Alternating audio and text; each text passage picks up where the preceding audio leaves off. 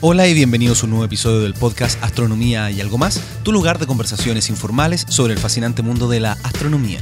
Mi nombre es Ricardo García y hoy te traigo el episodio número 52 donde converso con Matías Jones acerca de qué le va a suceder a la Tierra una vez que se acabe el Sol, cómo podremos llegar a responder esta pregunta con observaciones actuales y cómo podemos trabajar en generar instrumentación astronómica que permita el descubrimiento de este tipo de planetas en otros soles. Así que este es un episodio sobre planetas extrasolares. Y bueno, quería primero comenzar comentándote por qué este episodio salió algunos días tarde, este es el episodio de la semana pasada, y es porque, como debes saber si me sigues en redes sociales, estuve en el encuentro de la Sociedad Chilena de Astronomía, SOCHIAS, y ocurrieron cosas muy, muy impresionantes y además comencé este desafío de generar un video, un vlog, que es de video blog, día por medio. No sé si es lo logre mantener porque de verdad me ha tomado muchísimo tiempo. Probablemente lo publique cada dos días, tengo que ah, ir evaluando cada cuánto publico los videos, pero he estado con mucho trabajo porque son muchísimas horas de poder tener todo este material audiovisual disponible para que ustedes y otras personas también lo puedan ver. Y ha sido un experimento muy interesante para mí poder tener material de astronomía de un formato completamente distinto en una plataforma tan potente como YouTube. Yo sé que tú, que estás escuchando el podcast, tienes unos hábitos de consumo de contenido astronómico diferente a la gente de YouTube. A mí me sucede lo mismo, yo también soy alguien que consume mucho más podcast que YouTube. Sin embargo, es una plataforma muy potente cuando uno utiliza el formato que corresponde para YouTube. Así que estoy haciendo esos experimentos, pero me disculpes por porque este episodio estuvo algunos días atrasados, pero ya está publicado para ti, para que lo disfrutes. Y esta semana también habrá uno nuevo porque ya lo tengo grabado. Como siempre quería comentar alguno de los, leer algunos de los comentarios que recibo a través de Evox, que yo de verdad lo agradezco mucho, por favor sigan haciéndolo. No los respondo todos porque todavía el sistema de respuesta de los comentarios en Evox no es muy bueno y quedan todos desordenados. Ya lo conversé con la gente de Evox, que todavía tengo algunos problemas con algunos de los episodios que no están y que ustedes me están diciendo que no están. Lo sé, lo sé, ya no depende de mí. Toda la información, si hay algún episodio que no está en Evox, tienen que ir a astroblog.cl, ahí va a estar. Bueno, aquí tengo un comentario de Víctor Ali que dice, hola Ricardo, te mando un saludo desde el Mar, desde el Mar del Plata, Buenos Aires. Argentina. Gracias por tan excelente podcast, son como clases magistrales. Gracias por escuchar las sugerencias de los oyentes también. Hay infinidad de temas que seguramente están en la agenda, pero uno que me encantaría sería el gran atractor y los supercúmulos de galaxias. Muchas gracias nuevamente por publicar en Evox y que este no sea un programa de radio perdido en el dial. Muchas gracias por este comentario. Dejo anotado todos los temas que me estás mencionando y a las diferentes personas también que están haciendo sus comentarios en Evox. De verdad para mí es importante. A los que me comentan a través de Twitter, a los que dejan sus comentarios también en iTunes y a los que hacen aportes monetarios en astroblog.cl slash aporte para que esto se pueda seguir realizando y poder ayudarme a costear todo lo relacionado con la publicación de este podcast que no es menor. Te recuerdo también, si es que ya no lo has visto, el canal de YouTube que se llama Astrovlog con V de videoblog, Astrovlog, lo encuentras en YouTube, hoy día ya tú pones Astrovlog y se encuentra fácilmente, y si no también en la página Astroblog, estás con B, astroblog.cl está toda la información. Así que espero que disfrutes este, el episodio número 52, con Matías Jones hablando sobre planetas extrasolares.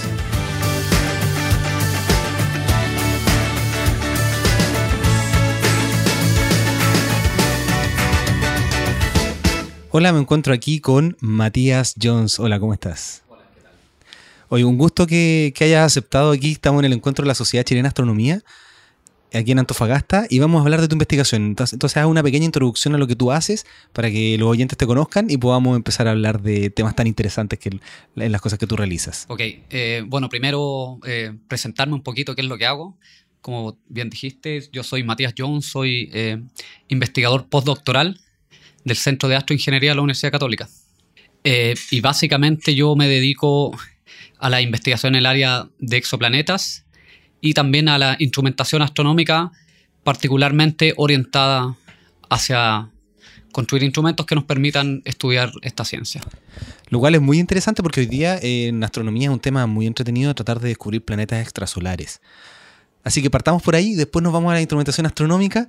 Cuéntame, tengo un episodio con Patricio Rojo, donde hablamos un poquito de los tipos de detección, así que menciona los distintos tipos de detección, los más importantes, para que empecemos a profundizar, porque tú además estudias planetas muy particulares en estrellas muy específicas. Sí, perfecto. Entonces, bueno, hay, muchos métodos de detección, eh, unos más complejos que otros, entonces voy a, te voy a contar brevemente los dos métodos más importantes. El primero se llama el método de velocidad radial, que es justamente el método que yo uso, que consiste en la detección indirecta de los planetas. Claro, porque no, es que el planeta se vea. Exactamente. vamos a, nombrar también esa otra tercera técnica de, ver planetas directamente. El método de velocidad radial es básicamente eh, observar la luz de la estrella y detectar si hay un planeta que al estar orbitando la estrella la perturba. Entonces, al estar orbitando, la estrella se mueve porque es un, es un sistema con un centro de masa común. Entonces la estrella se mueve también, orbita alrededor de este centro de masa, que es un movimiento bastante pequeño.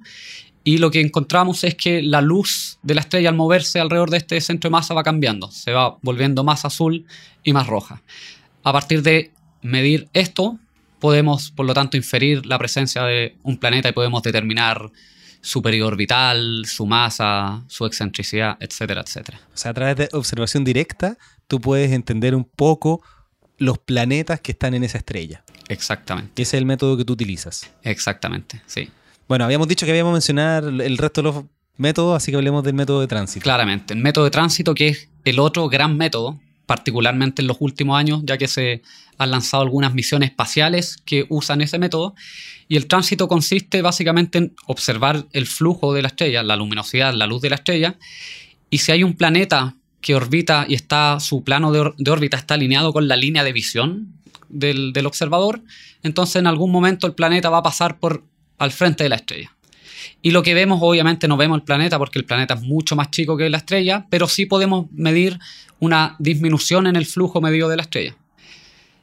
Si volvemos a observar durante bastante tiempo y, volvemos a encontrar el mismo flujo y así sucesivamente y con un periodo constante, entonces podemos en primera instancia suponer que hay un planeta que está pasando periódicamente, tal como la Tierra orbita cada un año alrededor del Sol y no está bloqueando parte de la luz. Claro, pero estamos hablando de una diferencia en la luminosidad de una estrella menor a un 1%. Menor a un 1%, o sea, en los en un caso los llamados hot Jupiters, que son estos Júpiter muy gigantes, muy cercanos a la estrella, con periodos del orden de dos o tres días. En el mejor de los casos tenemos una, razón de flujo de un 1%. La mayoría de los tránsitos, hoy en día ya se llega a razones de 0,001%. Qué increíble. Y, por eso y que la, forma de detectarlo en los últimos años ha sido emisiones espaciales. ¿Por qué? Porque eh, básicamente es un satélite, más que emisiones espaciales, un satélite porque al observar el flujo de la estrella tenemos nuestra atmósfera, al observarlo desde la Tierra, y la atmósfera introduce turbulencias, etcétera, y problemas que nos cuesta eh, solucionar. Claro, tengo episodios donde hemos hablado un poquito sobre el zinc, los voy a dejar en las notas del episodio, con el encargado de la óptica adaptativa del telescopio TMT, así que ahí pueden aprender mucho sobre las turbulencias atmosféricas. Y bueno, quería comentar además, para que tú profundices un poquito, pero no mucho para que hablemos en tu tema, podemos, me gustaría, antes que sigamos, eh, nombrar el tercer tema que tú... Eh, ah, pero es que yo, continuaba en los tránsitos. Ah, perfecto, ok. Porque quería mencionar que lo interesante de los tránsitos es que, a diferencia de todo el resto de los métodos, podemos entender las atmósferas. Y al estudiar las atmósferas podemos saber si es que existe algún mecanismo que contamine la atmósfera, como nosotros contaminamos nuestra atmósfera, y sea representativo de la vida. Claro, exactamente. El, el método de tránsito nos permite, bueno, no solo detectar que hay un planeta, pero además si un planeta tiene una atmósfera, una atmósfera eh, como en el caso de la Tierra, cuando el planeta está pasando por frente a la estrella, la luz que viene de la estrella atraviesa la atmósfera del planeta y llega hasta nosotros.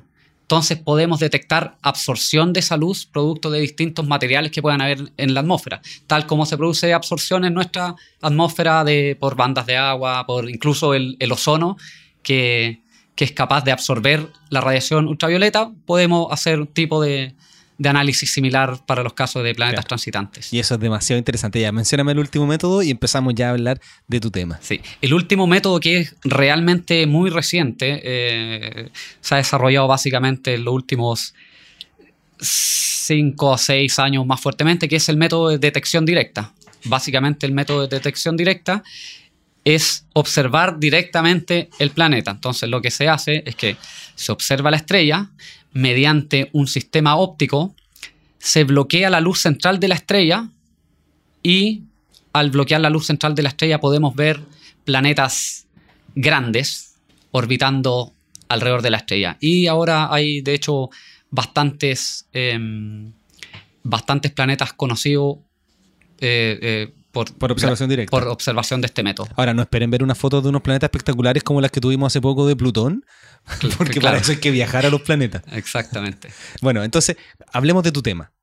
¿Qué es lo que tú haces? ¿Por qué buscas planetas extrasolares mediante el método de velocidad radial? Bajo, eh, ¿En qué tipo de estrellas? Ok, eh, yo busco eh, planetas alrededor de estrellas gigantes. Entonces, para poner en contexto esto, voy a explicar muy brevemente qué es una estrella gigante, poniendo el caso del Sol. Nuestro Sol en este momento, nosotros lo llamamos una estrella enana. Está en la secuencia principal. Básicamente, Claro, qué interesante que lo llamamos una estrella enana Sí. cuando uno lo mira y es, sí, es, es cabe, enorme. cabe un millón de veces en el Sol y lo llamamos estrella enana. Sí, por supuesto, no, no aplica a escalas humanas, sino que eh, eh, en escala astronómica es una, es una estrella nana. Y básicamente el Sol está quemando hidrógeno tranquilamente en su núcleo, con lo cual genera eh, la luminosidad y genera la luz que nos llega y, y con la que se ha permitido la vida en la Tierra, por supuesto. Y con el calor que está haciendo hoy día en Exacto, eso mismo. Y bueno, la Tierra, eh, os- perdón, el, el Sol eh, pasa alrededor de 10 eh, giga-años en, en- en esta etapa que está tranquilita quemando hidrógeno en su Qué núcleo. interesante que dijiste 10 giga años. Sí, porque son... eh, 10 mil millones de años. sí, 10 mil millones de años, exactamente. Sí. 10 a la 9, más, más- fácil para nosotros. Sí, 10 mil millones de años, exactamente. Entonces, en un momento se le acaba el hidrógeno en el centro y la única forma que tiene para producir energía es empezar a quemar hidrógeno alrededor del núcleo. ¿ya? El- el- debido a la gravedad va a tratar de colapsarse, se va a comprimir ese hidrógeno y entonces se va a prender nuevamente. O sea, el Sol en algún momento se va a acabar, eso ya todos lo sabemos, que son unos Exactamente. 4.500 millones de años más, así que no hay que preocuparse todavía. Sí, ese, en unos 4.500 millones de años más va a entrar en la etapa de gigante. Perfecto. y de ahí le queda un tiempecito más. Bueno, durante esta etapa que empieza a quemar eh, combustible alrededor del núcleo, se empieza a expandir muchísimo. Va a llegar, de hecho, eh, los modelos teóricos más o menos no- nos dicen que el, el Sol va a alcanzar un tamaño de la órbita de la Tierra. Claro, eso es lo que todos dicen y en las charlas siempre me preguntan, ¿y el Sol se va a comer a la Tierra? Ya, es, es- esa es la, la gran pregunta. ¿no? Esa es la pregunta que tú quieres responder. Esa con- es la pregunta que yo quiero responder. Entonces, lo que yo pretendo estudiar es qué es lo que le va a suceder a nuestro sistema solar cuando el Sol se vuelva una estrella gigante. Y eso es demasiado interesante, es una pregunta, es que a mí me gusta cómo funciona el método científico y las preguntas de los astrónomos que toman algo tan simple como decir, oye, cuando el Sol se acabe, ¿se va a comer a la Tierra o no? exactamente. Y tú buscas el método para poder hacer ese estudio sin esperar que pasen los 4.500 Es- millones de años. e- y ese se es justamente el, punto. Una opción sería es, esperar todo el tiempo y ver qué pasa. Claro, congelarte, Que- ¿no? claro, congelar. Despiértenme en 5.000 millones de años más. que sería un método poco eficiente, por decirlo de alguna forma. Y lo otro es mirar otros sistemas planetarios y ver qué es lo que pasa. Es decir, mirar estrellas gigantes, buscar planetas alrededor de estas estrellas gigantes y ver qué tipos de planeta tenemos y cómo se comparan con los sistemas planetarios que ya conocemos de ah, estrellas similares al Sol. Ya, entonces tienes que encontrar planetas en estrellas que ya estén en su etapa final de vida que se llaman gigantes. O Exactamente. sea, una estrella enana como el Sol pasa a ser gigante. Sí, con su- en su vejez, digamos. Hay que, hay que acotar que es gigante roja. Gigante roja, sí. Eh, gigante roja. Bueno, hay eh, la etapa de gigante en verdad son, vari- son varias etapas. La, la- la primera es, se llama etapa de subgigante, que es muy corta. Sí, profundiza, es, es muy interesante porque uno siempre dice, ah, se agranda y después nebulosa planetaria, pero Sí, no, hay, hay, hay, hay varias etapas. De hecho, para el- una, eh, eh, una estrella como el Sol, primero se convierte en, en- en una subgigante, que es básicamente el periodo de que se está, se está produciendo hidrógeno en, en unas capas alrededor del, del núcleo. Claro, que siempre se dice que es como una cebolla. Sí, con el, después se empieza a, a producir esa capa. Eso depende también de la masa de la estrella. Eh, Yo creo que eso es un, un poquito más, eh, más, más complicado, pero para mantener bien simple la... No, pero compliquémonos, no hay problema. A ok. la gente le gusta. Sí. Algunos no tanto, pero después le ponen pausa, rebobinan, rebobinan, el término antiguo. Van hacia atrás y, Claro. y- y- y comprenden mejor el tema. Así que es interesante ese proceso. Ok, entonces se, empieza a, comprimir eh, las capas alrededor del, núcleo, se empieza a generar energía ahí y finalmente para poder mantener esto eh, que funcione estable, aquí hay una, una pelea constante entre gravedad que trata de comprimir a la estrella y energía que libera que trata de eh, que la calienta y trata de expandirla y básicamente la, la estrella empieza a crecer en tamaño hasta que llega a lo que se llama el le llamamos el tip de la rama de gigante, que es el punto más alto. Claro, cuando, cuando Matías dice el tip, es porque está pensando en lo que es el diagrama HR, Exactamente. que lo hemos mencionado en algunos episodios, así que voy a dejarlo en las notas, el que quiera profundizar o lo busque en Google. Entonces hay un diagrama de todas las estrellas y llega a su punto más alto. Sí, así es. Y ahí, eh, ahí va a tener un radio, como te contaba, aproximadamente de la órbita del- de la órbita de la Tierra. Entonces, eh, solo haciendo un, un cálculo bastante obvio, eh, Mercurio y Venus ya hubiesen sido evaporados, po. o sea, hubiese- totalmente. Y después se produce una, un, se reacomoda al interior de la estrella y pasa a lo que se llama eh, a la etapa de eh, rama horizontal. En ese punto, la estrella empieza a quemar helio en el centro. Eh, helio en el centro ya no es hidrógeno, sino que todo ese hidrógeno Es se convirtió a helio. ¿Y hay un momento importante cuando empieza a quemar helio? ¿El sí, flash lo- de helio? el flash de helio, sí, exactamente. Cu- Eso se da. cuenta- Cuéntame cómo se produce ese, ese flash. Sí, se em- empieza a aumentar la presión eh, y la temperatura en el, en el centro y eh, aumenta, eh, es una presión degenerada, que, que se llama, ¿ya? Nos estamos complicando, pero no importa. Sí, eh, y bueno, fi- finalmente lo que pasa es que se produce como un estallido gigantesco que dura, que es muy corto, eh, dura, no, no sé, del orden de minutos o algo así, y se reacomoda toda la estructura interna de la estrella. Corrígeme si estoy, si, si- si estoy equivocado, pero lo que yo tengo entendido es que generalmente la temperatura tiene que ver, la presión tiene que ver con la temperatura. A mayor presión, mayor temperatura. Pero ya hay un momento que tú dices que es degenerado donde, no, donde se pierde esta relación. Exactamente, au- aumenta la temperatura pero no la, no la presión. No la presión. Entonces llega un punto en que, por alguna razón, se da cuenta que no están como correlacionadas ambas y ahí se enciende el helio. Exactamente, sí, porque la, eh, cuando está degenerado, el, el responsable de la presión ya no es, no es el movimiento termal de las partículas. ¿ya? Entonces aumenta, aumenta la temperatura y la presión sigue, sigue igual, por lo tanto sigue aumentando la temperatura y en un momento ya no, esto no, es capaz de sostenerse y se produce este flash de helio, que es como una explosión que básicamente lo único que hace es romper la degeneración, reestructurar eh, eh, la estrella y ahí pasa, comienza a quemar helio en el, en el centro y pasa la, a la rama eh, horizontal. De ahí la estrella se empieza a agrandar. Nuevamente, lentamente, o sea, hay, nuevamente está en un periodo estable eh, que es bastante largo también, es más largo que la etapa, eh, que la etapa de gigante roja, que, que es la anterior que acabo de nombrar. Y cuando se le acaba el helio en el, en el núcleo, ahí ya pasa, sucede algo similar, se empieza a quemar helio en unas capas alrededor, se empieza a, a crear carbono en el centro y pasa a la etapa de rama asintótica. ¿Ok? Y esa es una etapa muy rápido y ahí finalmente después de esa etapa el radio aumenta aún más, pierde mucha masa la estrella por viento solar, las capas eh, empieza a expulsar las capas eh, exteriores y finalmente termina en una nebulosa planetaria. Y el remanente termina siendo una, una Enana enana, blanca. blanca. Y las nebulosas planetarias además son muy bonitas. Muy bonita. Entonces, ¿en cuál de todas estas etapas el Sol se va a comer a la Tierra? Ya, esa, bueno, esa es la pregunta. Aquí no, no solo es importante considerar el radio del Sol, sino que hay otro, hay otro mecanismo que es muy importante que se llama, bueno, que es la fuerza de marea, que todos la conocen, produce las mareas producto de, la, de las fases de la Luna, por ejemplo, que es la interacción entre cuerpos que, no, que tienen tamaño finito. ¿ya?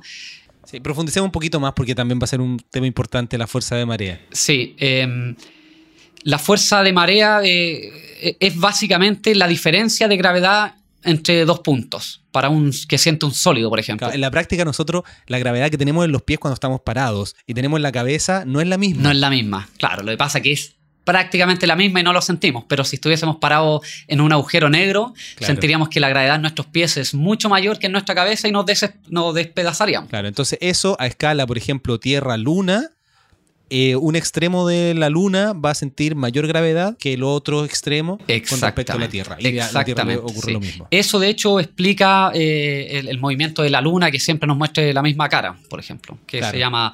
eh, Bloqueo ta- ta- gravitacional. Eso ya. En- Ti- en Tidal lock, iba a decir, que no.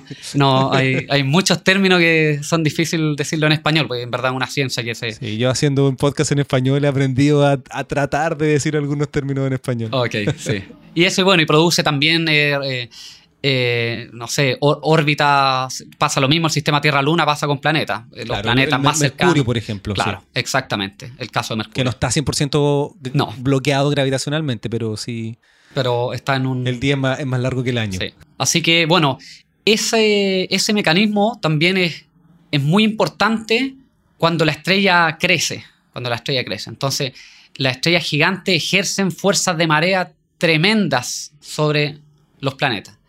Entonces, mientras mayor el radio de la estrella, mayor es la fuerza de marea que ejerce. ¿Y por qué ocurre eso? Porque la fuerza marea tiene que ver con la gravedad y la cantidad de masa en la estrella no cambia. Sí, pero la, la- eh, la configuración de la estrella cambia. Entonces, eh, bueno, esto es, ro- es ro- es rotando básicamente el planeta. Entonces, es como que se produce como un bulto en la, en, la estrella que va frenando, que va frenando el planeta. Entonces, básicamente lo que pasa es que un momento angular orbital del planeta se transfiere hacia la parte, hacia la envoltura de la estrella, ¿ok? Y ahí se disipa. ¿Qué quiere decir eso? Básicamente que se está perdiendo energía. O sea, en la medida que va orbitando, como Comienza- siente esta fuerza de marea, es como que Lo aprieta la- el freno de, lo de- del chupa, claro, le quita energía. Y al perder energía empieza a caer a una órbita más abajo, básicamente termina cayendo en una espiral hacia.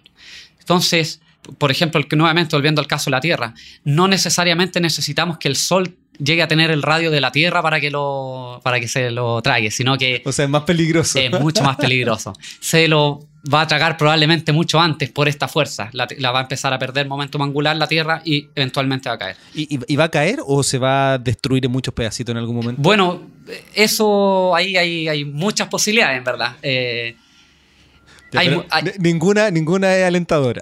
no, ninguna es alentadora. Hay, sí, hay, hay una cosa que nos podría eventualmente, que podría ser alentador, que es durante, durante la etapa de, de gigante, como te contaba, la, la- la estrella empieza a perder masa por viento solar, mucho más que el que pierde ahora.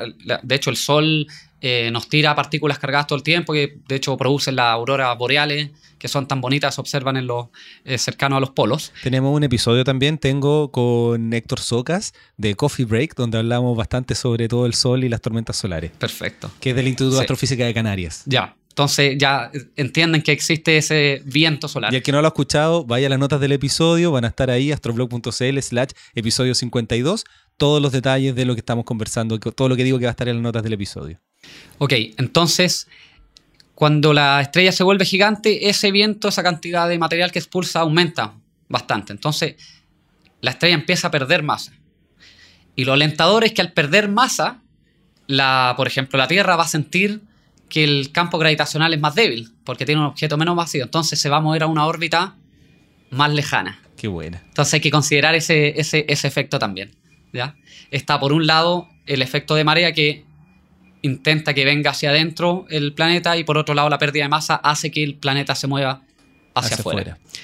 Entonces eh, eh, hay, hay- hay que ver. eh, Hay que tratar de abandonar el planeta Tierra cuando empiece a pasar eso. sí, afortunadamente nos queda bastante tiempo Falta, según falta muchísimo. Nuestras creo- predicciones. de hecho, yo creo que nos vamos a auto- autodestruir nosotros Eh, antes de que ocurra eso. hay otros peligros mucho más, más importantes. Pero no deja de ser interesante el, el tema, así como un, eh, como pensarlo, así como un- Claro. Pero ahora todo lo que tú me estás contando es la teoría, es lo que dice el papel y las ecuaciones. Tú estás tratando de encontrar eso en el cielo. Exactamente. Entonces, ¿Cómo hace eso? ¿Qué hacemos? Eh, lo que hacemos es eh, buscamos básicamente sistemas planetarios alrededor de estrellas gigantes. Entonces, nosotros tenemos un proyecto con otros colaboradores desde hace eh, siete años que es el monitoreo usando método de velocidad radial de 166 estrellas gigantes que son que se ven bastante brillantes en el cielo. ¿Y por qué 166? Un número tan exacto. No, eh, no, no, no, no, hay una razón, una razón técnica en verdad, de criterio de selección y de cantidad de tiempo que uno tiene de telescopio, básicamente. Eh. ya, llegaron a que justo eran esas Justo eran esas, sí. Se toma de un catálogo y justo coincidieron que eran 166 las que cumplían los requisitos eh, que, que necesitábamos. Y entonces la hemos monitoreado y hemos encontrado, de hecho, planetas. Tenemos 15 sistemas planetarios publicados, de hecho, de los cuales hay tres sistemas con dos planetas. ¿ya? Todos estos son planetas gigantes. Eh, planetas gigantes quiere decir algo así como la masa de Júpiter o más masivo que eso. Claro, cuando veníamos eh, caminando tú me comentabas que no hay muchos planetas encontrados en, estrellas gigantes de este estilo. No, lo que no se puede hacer en estrellas gigantes es detectar planetas más chicos. Por ejemplo, un planeta como, eh, incluso como Saturno, que sí se puede. detectar alrededor de una estrella como el Sol. Usando el método de velocidad radial eh, es complicado detectarlo alrededor de una estrella gigante. Y, eso tiene que ver porque estas estrellas tienen, tienen eh, pulsaciones internas que nos, que nos introducen ruido eh, de la detección. O sea, es básicamente un problema técnico, por decirlo. Claro, como que la estrella se mueve como un huevo algo así. No, todo, toda la superficie, o sea, eh, hay ondas, ondas que se propagan eh, eh, en la superficie. La estrella pulsa y estas se, se van ah, pulsación en, la, en, el brillo. claro, cambia el brillo y produce cambio en velocidad radial. O sea, la forma de las líneas que usamos para medir la velocidad radial, de las líneas estelares, también cambia. Entonces, es como introducir un ruido, un ruido adicional. Entonces, eso nos pone un límite de cosas que podemos detectar. Los planetas gigantes, al ser bien masivos, mueven harto la estrella, entonces podemos verla. Los planetas más chicos la mueven menos y necesitamos mayor precisión para detectarla. Perfecto. Entonces tú me decías que han detectado ya 15 planetas. Sí, nosotros hemos 15 sistemas planetarios. Sistemas planetarios. Sí, porque tres de ellos tienen dos planetas gigantes. ¿Y qué se siente encontrar un planeta en otra estrella? Sí, eh, bueno, eh, es bastante interesante. Después se vuelve rutina. Claro.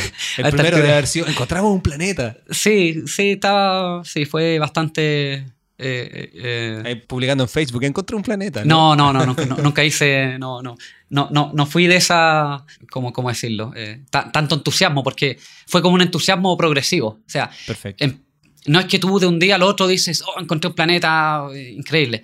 Es un proceso, esto en verdad. Toma tiempo. empieza a haber señales que parecen señales de planeta y tú ya empiezas a sospechar que es un planeta. Tienes que seguir observándolo como para confirmarlo. Y tienes varios, de hecho, empiezan a aparecer varias señales. Entonces no es que de un día para otro te hiciste famoso. De un día para otro publicaste, salió publicado tu artículo, pero en verdad es un proceso largo. Eh, de mucho trabajo por lo demás, eh, son años de observaciones, de, análisis de datos para lograrlo, por lo tanto no es, no es que un día tomé el telescopio, miré y encontré un planeta. Claro, igual es interesante saber eso, porque todos creen que, ah, se encontró un planeta o, no sé, todas las cosas que se, que se descubren. Oye, ¿y de dónde son los datos de las observaciones? Sí, lo, los datos eh, lo hemos tomado básicamente con dos eh, telescopios instalados acá en Chile. Uno, un telescopio de 2,2 metros que está en el Observatorio la Silla, eh, al norte de La Serena. Y el otro es em, de un telescopio de 1,5 metros que está instalado en el Cerro Tololo, el famoso Cerro Tololo, que eso está cerca de, de Vicuña, ahí como de La Serena hacia el interior.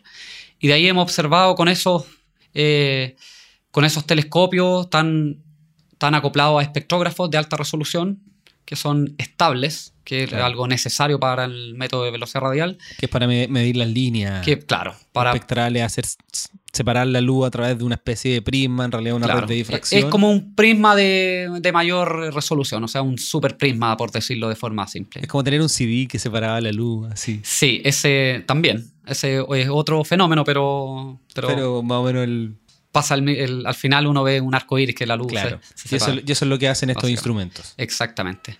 Ya. Porque eso es lo que necesitas para poder detectar planetas con velocidad radial. Sí. Tener un telescopio, un cielo despejado y un, y un espectrógrafo de alta resolución. Eh, eh, es importante. Medido a través de un computador. Sí, todo se registra a partir del computador y, algo que es muy complejo es el análisis de datos. O sea, no, es que uno mira la estrella y, no, esto es.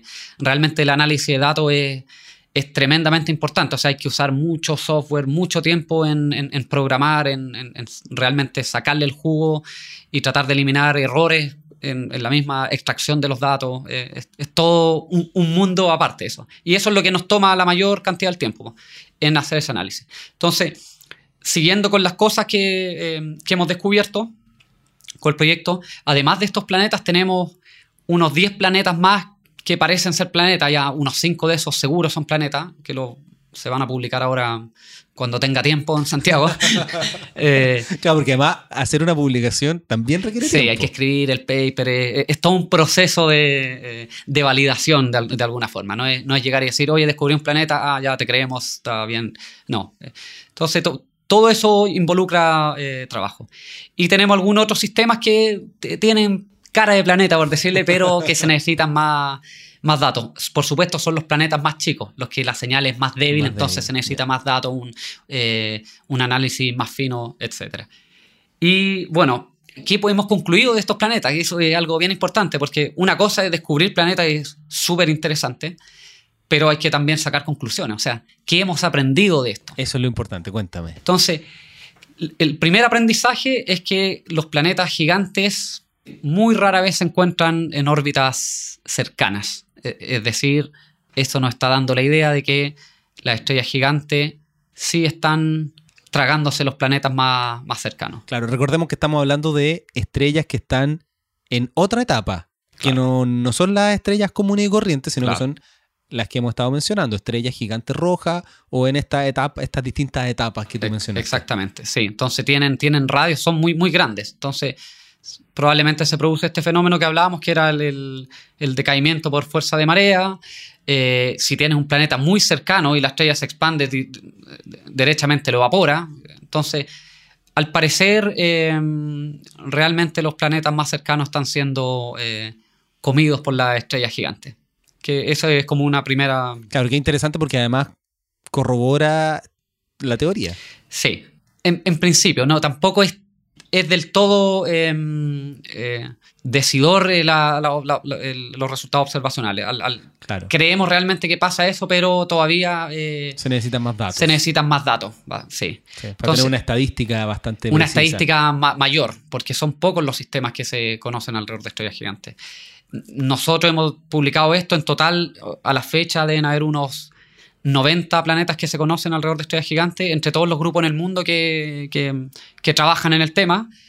Y bueno, si consideramos con estos planetas que aún no he publicado, más los candidatos, nosotros, nuestro grupo ha aportado algo así como el 25% o 30% de los planetas conocidos alrededor de estrellas gigantes, lo cual muestra que nuestro grupo está haciendo una contribución significativa eh, a nivel mundial en este, en, este tema. ¿Y cómo se llama el grupo? Eh, bueno, el, tiene un nombre que es Express le llamamos Express Survey. a los astrónomos le encanta hacer eso y va a sacar un nombre, un nombre particular a partir de la palabra Express. Sí, entonces, de, Express eh, viene del acrónimo de Exoplanets eh, Around the Wolf Stars. ¿Quién, inventó ese nombre? Eh, es que hay, hay, una página web que, un, que, tú pones la, cinco o seis palabras clave y te un generador de acronismos. Bueno, no hay una, hay muchas. Entonces, puse las palabras clave y, salió. o sea, no, no, fue, no me esforcé mucho. Ah, pero, lo hiciste tú. Lo hice yo, sí. Sí, yo soy el, en verdad, el, yo soy el, el, líder del proyecto. Esto fue, en verdad, comenzó como mi tesis de doctorado. Sí. Qué bueno, ¿sabes? Voy a buscar eso. Sí. voy a inventar acrónimos. Es muy bueno, así es súper fácil inventar acrónimos. ¿Y eso lo habrá, lo habrá desarrollado algún astrónomo? Es muy probable, es muy, es muy probable, porque a los astrónomos nos encanta y hay una cantidad de, de acronismos ridículos eh, que han existido durante. Y, podría haber sido un buen negocio. Si pague 5 dólares para tener su acrónimo, todos pagarían. Sin ningún problema, seguro. sí, podrían ser más de 5 dólares, de hecho. Quizás 100, ahí, para que fuera rentable. Claro. Bueno, entonces, continuemos. Tú me estabas hablando que han detectado un porcentaje importante de los planetas en estrellas gigantes. Sí. Entonces, ¿qué más hemos aprendido de estos planetas? De los sistemas, de, los pocos sistemas multiplaneta que conocemos, los, que hemos descubierto nosotros y otros grupos, nos dimos cuenta que me parece que son, eran ocho, de los ocho que hay sistemas con dos planetas, uno externo y uno interno, siete de ellos se encontraban alrededor de una estrella gigante roja que está empezando a subir la etapa gigante roja, es decir, que tiene un radio todavía no tan grande, y uno de ellos nomás se encontraba alrededor de una estrella de rama horizontal, que te acuerdas, nombramos que es una Perfecto, etapa sí. posterior a la etapa de gigante. Entonces, ¿qué te hace pensar esto? Que existen estos sistemas de dos o tres planetas gigantes alrededor de estrellas, bueno, primero, no sé, tipo Sol, después se convierten en gigantes y a medida que va convirtiéndose en la etapa gigante, se come los planetas de adentro. Entonces, por eso que después cuando miras estrellas de rama horizontal no encuentras estos sistemas con dos planetas, porque el planeta de adentro probablemente se lo tragó la estrella durante la etapa, la parte más Claro. evolucionada, más de tamaño más grande de la, de la rama gigante. Claro, eso es lo que se piensa, pero tú me dices que, han encontrado solamente un sistema de ese estilo.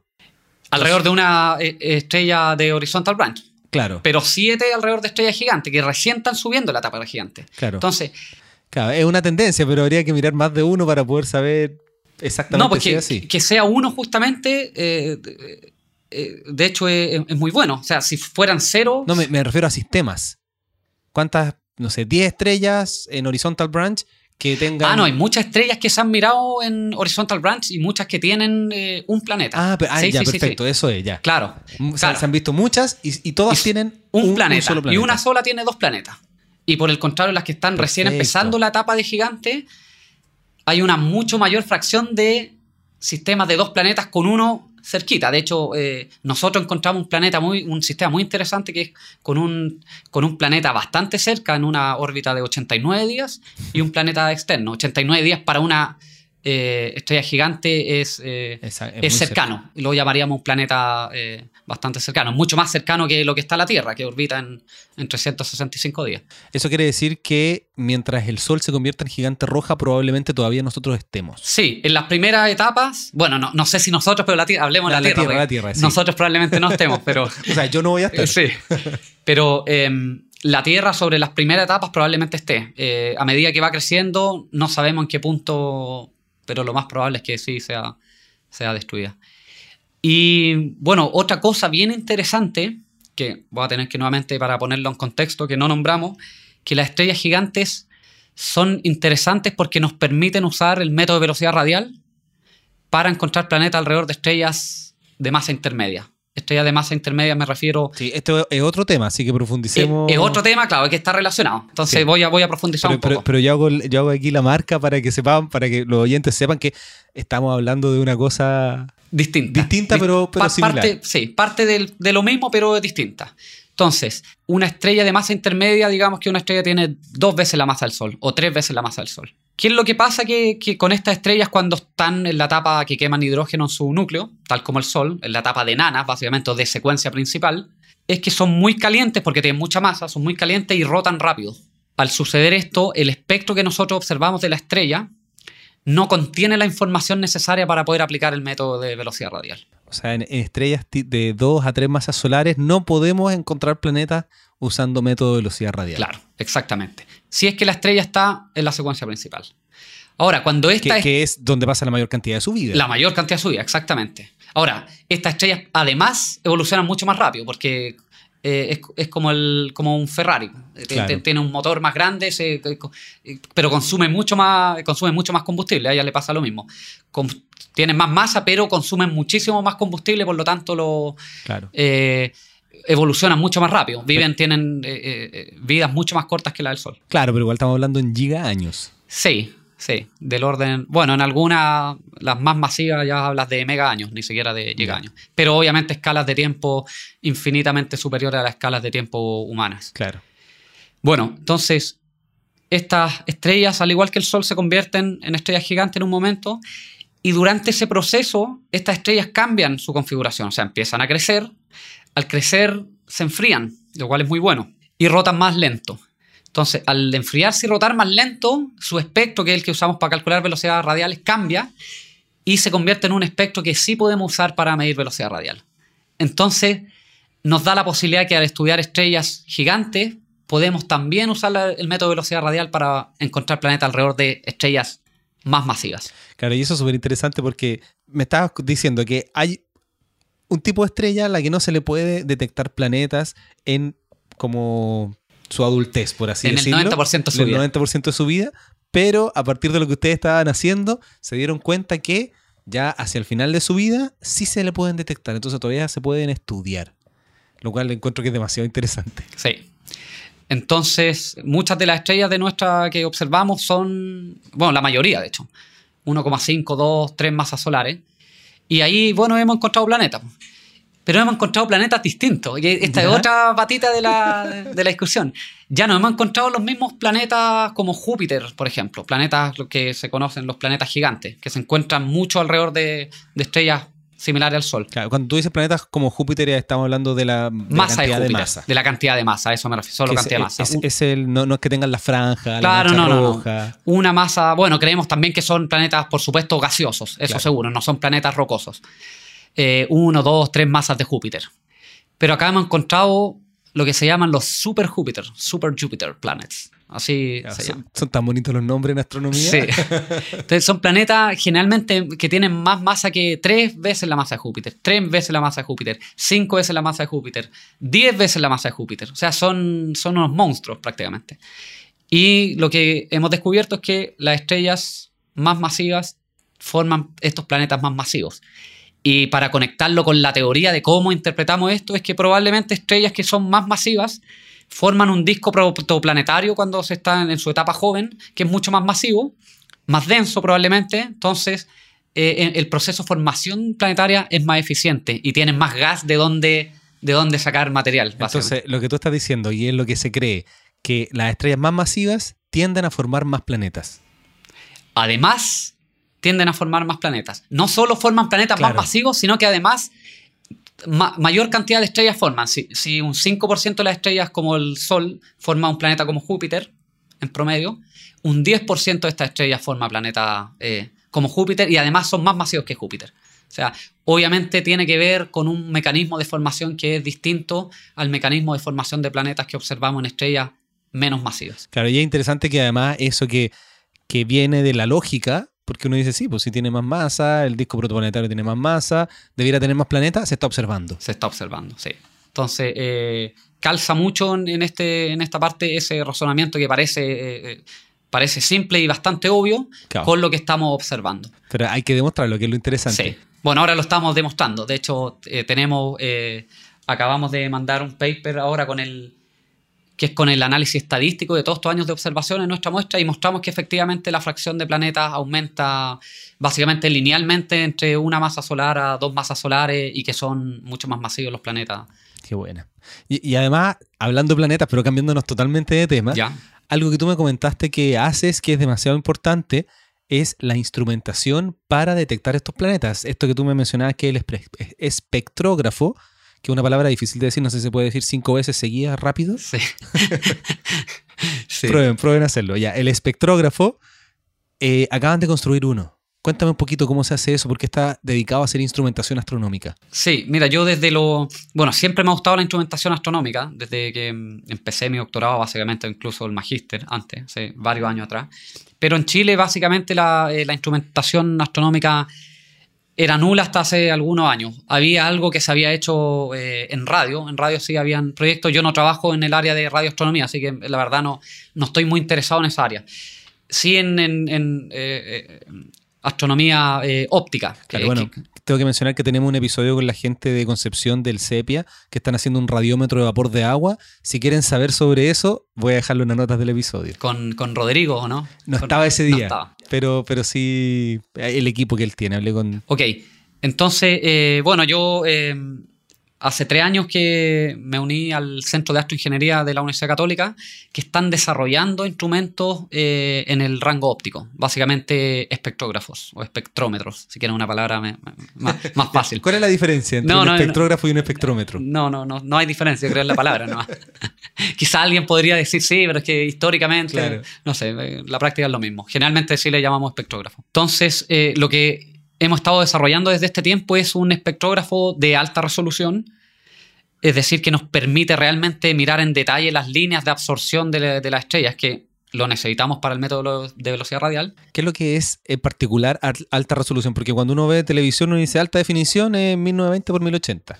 Claro, es, es como lo mismo, pero para, de- para poder distinguir eh, las líneas eh, de absorción en un espectro óptico, que es cuando lo que tú decías antes, si tú pasas la luz del sol por un prisma, se dispersan los colores y uno ve los colores. Bueno, esos colores eh, corresponden a una longitud de onda.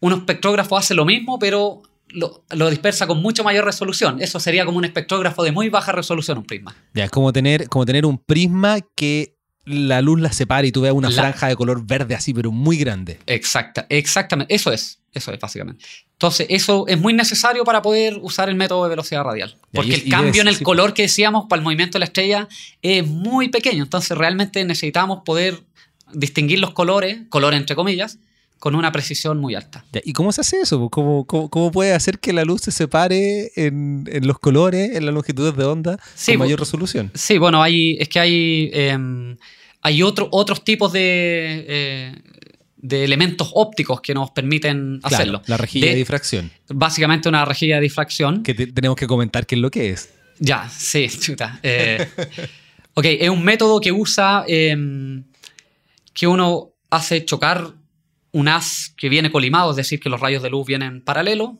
con una, una rejilla Ya, entonces, primero tienes que hacer que los rayos vengan todos paralelos. paralelo, sí, Y eso se hace con. con un colimador.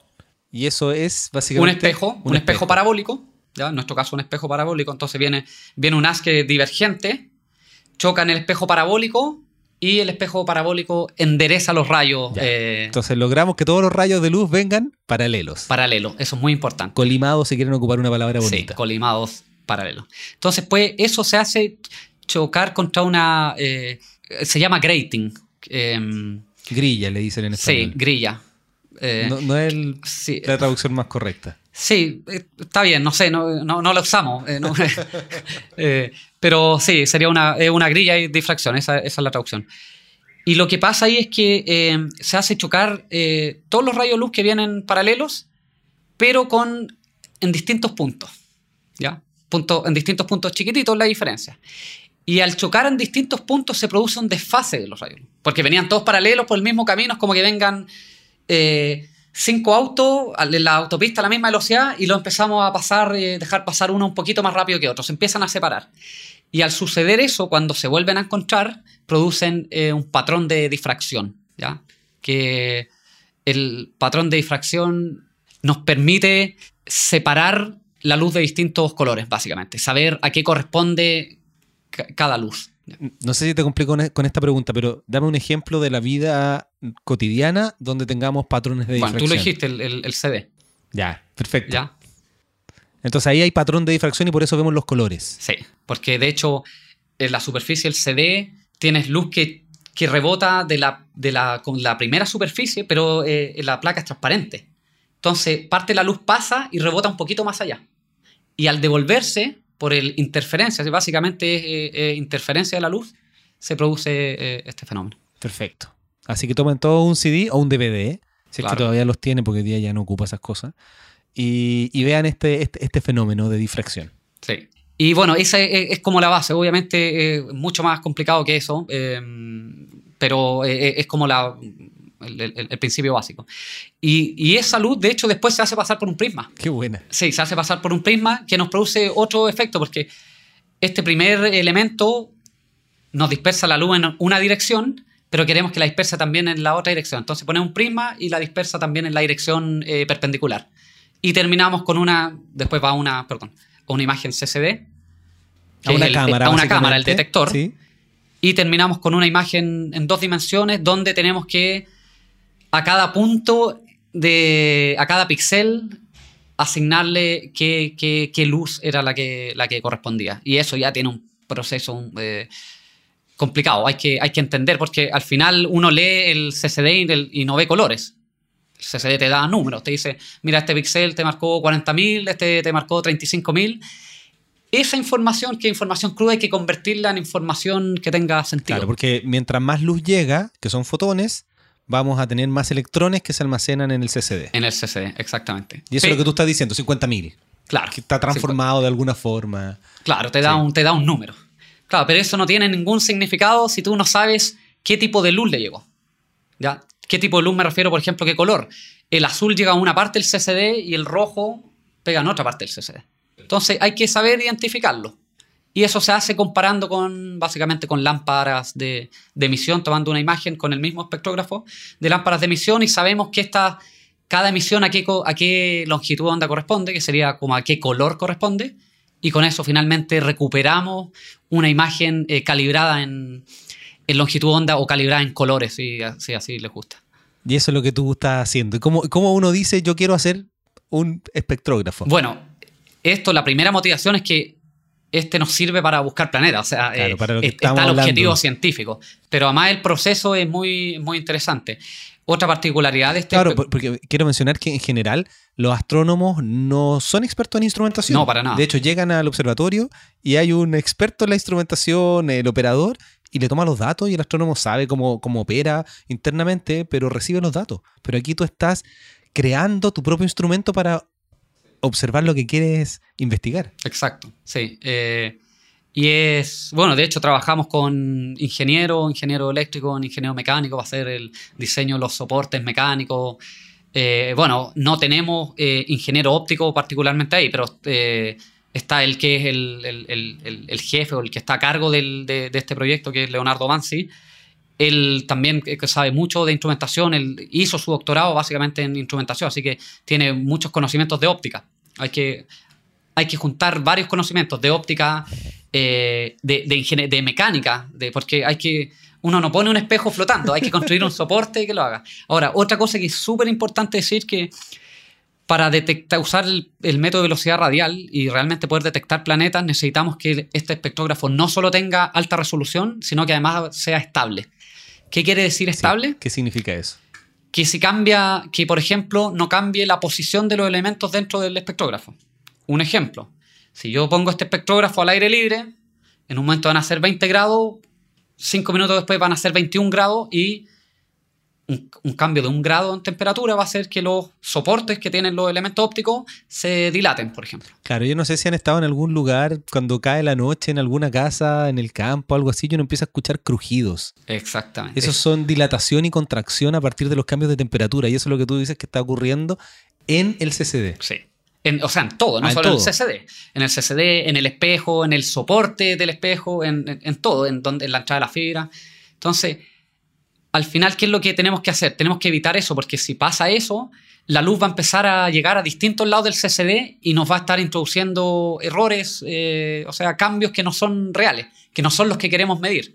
Y de hecho son muy grandes. Entonces, otro paso importante en este espectrógrafo, una, una necesidad del espectrógrafo es que esté controlado por lo menos en temperatura. Entonces, hemos diseñado un sistema de control térmico del espectrógrafo, que funciona con un controlador de temperatura, una, placa eh, gruesa de un centímetro de aluminio más que va toda debajo del espectrógrafo, que tiene una, grilla de, de, calentadores resistivos abajo que son controlados por este controlador de temperatura muy preciso. Esto está metido dentro de, un, de una caja de aislación y todo esto dentro de una pieza que está controlada en temperatura. Entonces, eh, pueden imaginarse todo lo que está hablando aquí Matías. Sí. Al final lo que queremos es alcanzar una estabilidad dentro del instrumento mejora una décima de grado. Algo así, quizás 50 micro Kelvin, micro Celsius. Eh, mili, perdón, mili. ¿Y eso en comparación a cuánta diferencia exterior? Porque si paso de menos 10 a 30 grados. Ya, lo que pasa es que por eso, bueno, tenemos la pieza donde está el instrumento allá en, la silla, que está en el, en el telescopio mismo. Claro, en el observatorio de la silla. Esa pieza en sí, bueno, este es un edificio antiguo, así que es de concreto súper grande. En sí es un, buen... Eh, eh, eh, mantiene la temperatura muy bien. Afuera pueden hacer 30 grados y adentro siguen haciendo 15 grados. Porque, claro, el, concreto es aislante. Ahora, esa pieza, además tú tienes un, calentador con, que puedes controlar la temperatura dentro de un grado. O sea, la pieza ya va a estar controlada a una temperatura de, no sé, entre 20 y 21 grados más o menos. Algo así. Entonces la pieza no cambia. Ahora, dentro del espectrógrafo está este controlador de temperatura que me hace ya el trabajo fino. Perfecto. Y ahí es el trabajo grande de que todo el ambiente esté, tenga variaciones pequeñas de temperatura y después paso al, control fino. Qué, qué interesante que tratando de hacer un instrumento para detectar planetas terminas preocupado de la temperatura del lugar. Sí, así, bueno, así es, gajes del oficio. Exactamente. Ya, entonces, ¿en qué estado está hoy día este proyecto? Porque además hay que decir que tú me mencionabas que es el primer instrumento óptico que se hace en Chile. Sí, el, bueno, se hizo hace poco, de hecho el centro construyó uno similar, pero una escala mucho más chica, eh, no, es estable, es menor resolución. Este es como un, un súper... Eh, es como el mismo proyecto, pero digamos, no sé, quizá un orden de magnitud mejor. Y es, en, Chile no existe básicamente, o históricamente no ha existido el desarrollo de la instrumentación, y menos en el, en el área óptica. Entonces, este instrumento es realmente un paso importante para la instrumentación en Chile. Eh, y, sobre todo porque nos va a permitir hacer ciencia de punta. vamos a poder usar este espectrógrafo para, para realmente encontrar planetas y yo realmente espero que salgan muchas publicaciones, genere mucha... Eh, eh, mucha ciencia a partir de este, de este instrumento. Claro, y después además de los planetas se pueden ir a otras cosas, por medir no, velocidades de galaxias. Claro, no, por supuesto. Si el, el, este instrumento está optimizado para velocidades radiales, pero puede hacer todo lo que se puede hacer con un instrumento de, alta resolución. Eh, análisis químico, cinemática de, de, otras cosas, sistemas binarios, etc. Y además después se puede ir a otras ramas de la ciencia. Se pueden, sí, bueno, eh, siempre se puede, se puede hacer. O sea, por ejemplo, tú puedes estudiar un, gas, tomarle un espectro a un gas, como, como hacen en química, por ejemplo, o en física. Ah, tendrías que solo eh, el sistema habría que reacomodarlo. Otra cosa que no nombré que es bien interesante el instrumento, está el instrumento es alimentado por fibras, por fibra óptica. Sí, mencionaste hartas veces la fibra óptica. Eso es súper importante porque te permite tener el instrumento en una pieza, en una mesa, sin moverse, y el telescopio está a 30 metros. El telescopio está en otro piso, de hecho. Claro. Entonces no se instala en el telescopio. No se instala en el telescopio como uno pensaría. Claro, entonces conecta una fibra óptica, tienes que hacer un sistema, obviamente, para la inyección de la luz de la fibra óptica. y todo se complica. Que es otra pesadilla en sí. Y ahí pasa la fibra óptica al, espectrógrafo. Entonces, si tú quisieras hacer otro experimento, simplemente sacas la fibra óptica y lo puedes conectar al, al espectrógrafo. Y sí, lo, que yo quiero demostrar, porque quizá algunos, como ya he tenido varios episodios donde hablaba un poco de instrumentación, los oyentes pueden decir, pero ¿Por qué tanto instrumentación, entrar en cosas tan específicas? Porque a mí me interesa que la gente se dé cuenta que no solamente necesitamos tener grandes telescopios y grandes observatorios, sino que además hay que tener los instrumentos que permitan hacer lo que uno quiere. O sea, ¿ustedes están ocupando un telescopio de cuánto? ¿2,5 metros? No, eh, el telescopio, bueno, no lo nombramos, esto va para la silla. De hecho, tenemos pensado llevarlo ahora a finales de abril, o sea, básicamente en un mes y medio más. Está ya en la etapa, en la etapa final de construcción, estamos en, los detalles, que los detalles realmente son los más complicados. es justamente lo que te decía, es, el módulo de conexión de la fibra el que, no, el que nos ha dado más problemas. Y se va, em, va al telescopio de un metro en el observatorio. Es el primer telescopio instalado en el observatorio de la Sella. O sea, tiene, eh, no sé, como 50 años más o menos. Y aún así va a ser importante con este instrumento para hacer detección de planetas con velocidad Sí, por supuesto. El, sí, aquí lo importante es el instrumento más que el telescopio. O sea, el telescopio, bueno, es viejo. A todo esto no nombré que tuvimos que, que otra rama no, no, lo hicimos nosotros, pero parte del, Centro de Astroingeniería tuvieron que rehacer el sistema de control del telescopio porque estaba muy viejo. O sea, funcionaba con unos computadores HP eh, del año de los 80 y que ya no, no, no tenían tarjeta, o sea... Hasta, hasta los celulares que tenemos hoy día en el bolsillo son mejores que esos computadores. Mucho mejores, claro, no, ni, ni, comparar. Entonces se, se, hizo todo un sistema de control nuevo y la idea de hecho operarlo remotamente el telescopio. No ir allá, sino que desde acá a Santiago conectarse en la noche y poder eh, realizar las observaciones eh, remotamente. Eh, sí. Claro, así que entonces es interesante que un telescopio que es tan viejo, que tiene un metro, con un instrumento de la calidad de la que están haciendo ustedes, van a poder seguir haciendo ciencia por mucho tiempo. ¿Y qué pasa si, por ejemplo, este, este espectrógrafo lo llevan a un telescopio más grande de 8 metros o los futuros de 30? Bueno, em, la ciencia no te cambia mucho lo que puedes hacer. Lo que sí te cambia es, eh, te, extiende cuántas estrellas puedes observar, por ejemplo, porque eh, obviamente em, con un telescopio, un telescopio un metro para nosotros es un telescopio chico. Es considerado un telescopio chico. Para los aficionados es uno grande. Sí, por supuesto, es uno grande. Pero típicamente puedes eh, observar para eh, velocidades radiales precisas estrellas hasta lo que nosotros llamamos magnitud 8, 9, algo así. Ya con un tiempo de, observación razonable. Tú no puedes estar observando la misma estrella durante 20 horas. Pues. Salió el sol, ¿cierto? Y entonces no puedes observar objetos tan débiles. Entonces tú tienes una, lo que se llama limited magnitude, una magnitud límite de objetos de, los objetos brillantes que tú puedes observar. Entonces lo único que en principio ganas es que puedes observar objetos mucho más lejanos. Pero básicamente todo el resto eh, es lo mismo. O sea, el, caso científico, lo, que puedes sacar de la ciencia es básicamente lo mismo. Me parece demasiado interesante. ¿Y cuáles son los proyectos futuros? Una vez que se termine, que se pruebe, ¿qué se va a hacer?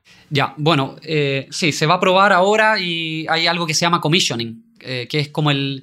Son un par de meses de que se pone a prueba el telescopio, entonces se mide la eficiencia, se mide... Se toma una estrella que es conocida, por ejemplo, tiene planeta una, que, o una estándar, y se observa y se, se, sacan conclusiones. Básicamente es si hay algún problema, se, se arregla, etc. Claro, porque no pueden llegar y observar y. Sí, y, no y es que lo llevo y listo. Eh, eh, eh, toma toma un, par, un par de meses hacerlo andar, que es- hay que testear el sistema térmico allá, que nosotros lo hemos testeado en el laboratorio acá. Todo hay que rehacerlo. Al llevarlo, de hecho, llevarlo al- a la silla es un- también es un problema. Se va a desalinear probablemente un poquito el Oh. espectrógrafo. ¿Y lo van a llevar en qué? ¿En auto? un- sí, lo vamos a llevar básicamente en una camioneta de- despacito. eh. Eh, pero tienes que allá de nuevo a llegar a hacer trabajo. O sea, eh, las vibraciones es inevitable que algo, que algo cambie. Y bueno, y después tenemos, ya tenemos proyectos, eh, varios proyectos para hacer. Y particularmente proyectos con estrellas gigantes, por supuesto. Sí, eh, como yo, como soy el instrument scientist, del, el, el científico a cargo del, del instrumento, tengo también los eh, proyectos relacionados con lo que yo hago. Entonces, algunos de los proyectos es continuación o cosas similares de lo que te estaba contando eh, con estrellas Al gigantes. principio. Y en el caso que otros equipos que están buscando planetas que quieran ocupar el instrumento de ustedes, ¿se pueden hacer instrumentos para vender como hay otras empresas que, que han pensado en ese sentido? Sí, mm, no sé, eso es medio complicado, yo creo. Eh, obviamente, eh, nuestra motivación no va por el área de, eh, de producir para vender, sino que va siempre la motivación en verdad científica. Claro, no, eh, sí, es para entiende hacer ciencia. Ahora, eh, estos se pueden reproducir. O sea, de hecho, nosotros ahora ya tenemos otro proyecto, que he hecho un proyecto mucho más ambicioso, que un espectrógrafo similar de alta resolución, estable, pero en el infrarrojo cercano. Entonces ya eso ya te abre un mundo distinto de posibilidades, porque estás observando no lo que ven los humanos, sino que eh, a longitudes de onda más larga que básicamente el infrarrojo. Y ese instrumento va a ir a un telescopio de 6,5 metros, a una altura de 5.800 metros. Va a ser el telescopio más alto en el mundo. ¿Y ese dónde va a estar? En, el, en, en Alma, en el Cerro Chacnantor. Obviamente en Chile, claro. Ah, Obviamente en Chile, por supuesto. En- al lado del sitio Alma, en, en la cima del Cerro Chacnantor. Y la gracia de ese lugar es que es tan seco que la, eh, la atmósfera es muy transparente para el infrarrojo, porque la atmósfera absorbe mucho, mucho del infrarrojo. En ese lugar es tan seco que, eh, que es mucho más transparente, entonces no, eh, es un lugar óptimo para, Para el para hacer astronomía infrarroja. sí. Me parece demasiado interesante todos los proyectos que, que estás haciendo. Te deseo lo mejor, que resulte muy bien el espectrógrafo y que sigan encontrando planetas y haciendo algún, algún análisis. No sé si tienes algún sitio web, algo donde la gente pueda conocer el proyecto, Express, lo que están haciendo. Sí, hay, hay un sitio web, eh, o sea, el- si uno se mete a la, lo que pasa es que se, está- se desarrolló hace muy poco.